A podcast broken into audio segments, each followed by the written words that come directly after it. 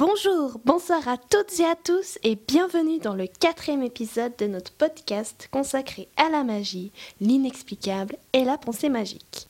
Dans notre précédent épisode, nous vous avons expliqué ce qu'était un adolescent et avons décrété que croire à la magie ou à une chose inexplicable n'était pas suffisant pour l'être. Aujourd'hui, notre tâche va être de vous présenter le visage extrême de l'adolescence, autrement dit le syndrome de Peter Pan. Nous allons aussi vous présenter les diverses causes et conséquences de ces deux phénomènes. Vous connaissez sans doute le conte de Peter Pan, à savoir un jeune homme vivant dans un pays imaginaire où nul ne grandit.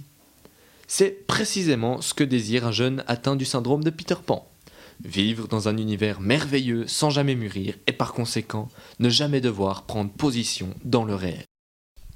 Contrairement à l'adolescent, pour qui prendre une décision, faire un choix et prendre un risque relève quasiment du jeu, le malade entre guillemets a tant d'aversion pour la vie réelle que jamais il ne fera de choix.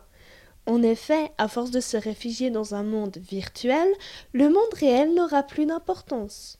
Qu'est-ce qui pourrait pousser une jeune personne à posséder un tel syndrome et qu'est-ce qui pourrait pousser un jeune à devenir adolescent? Selon Tony Anatrella, notre société occidentale met sans cesse en avant et valorise la jeunesse, voire même l'immaturité. Un très grand nombre de films ou de livres qui sortent aujourd'hui relatent l'histoire de jeunes adolescents entre 15 et 18 ans. Les publicités ne montrent que de belles filles ou de beaux garçons dont la jeunesse est comme un éclat dessiné sur tous leurs traits. Les adultes, comme les jeunes, vont s'identifier à ces personnages fictifs ou sur des affiches publicitaires. Voilà le travail des publicitaires. Rendre possible ce processus d'identification. Cette assimilation favorise ce que Éric Deschavannes et Pierre-Henri Tavoyot appellent la confusion des âges. Dans les esprits, l'âge mature est synonyme d'une vieillesse, ce qui peut être une vraie angoisse, voire même une douleur. En parallèle, le désir de vouloir devenir célèbre s'installe notamment dans les jeunes esprits. Nous pouvons ainsi en déduire que l'émotionnel écrase le rationnel. On résulte ainsi comme une dénaturalisation totale du malade. Le monde occidental a déjà comme caractéristique de mettre en avant la subjectivité, ce qui amène à une uniformité dans la plupart des groupes de jeunes. Chacun de ces groupes possède son style vestimentaire propre, ses expressions et ses attitudes. Qu'en est-il alors d'un jeune repoussant la réalité? À l'inverse d'adopter le style de la masse, il va encore plus se démarquer des autres par tous les moyens possibles, s'isolant et se dépersonnalisant à la fois. Pour poursuivre dans l'idée d'isolement, le syndrome de Peter Pan est marqué par un besoin insatiable de poursuivre les rêves d'enfance.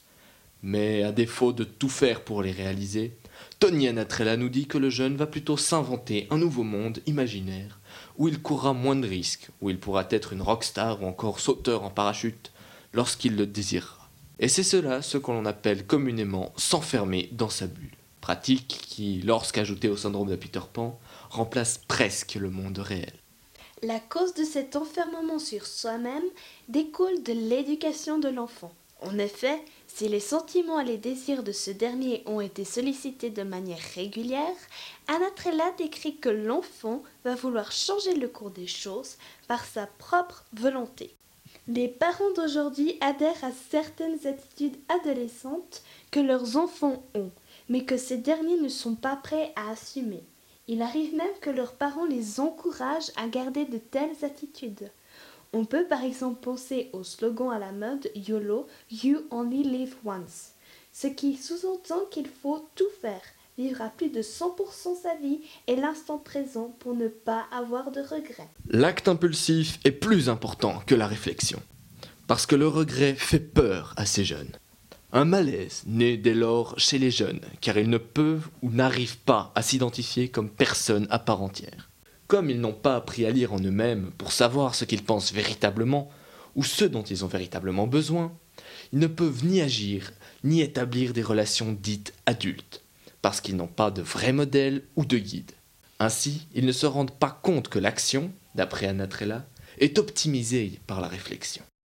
À cause de ces phénomènes se révèle chez le jeune en question une fragilité d'esprit qui pourra entraver ou du moins diminuer ses facultés de résistance psychologique en cas de conflit relationnel.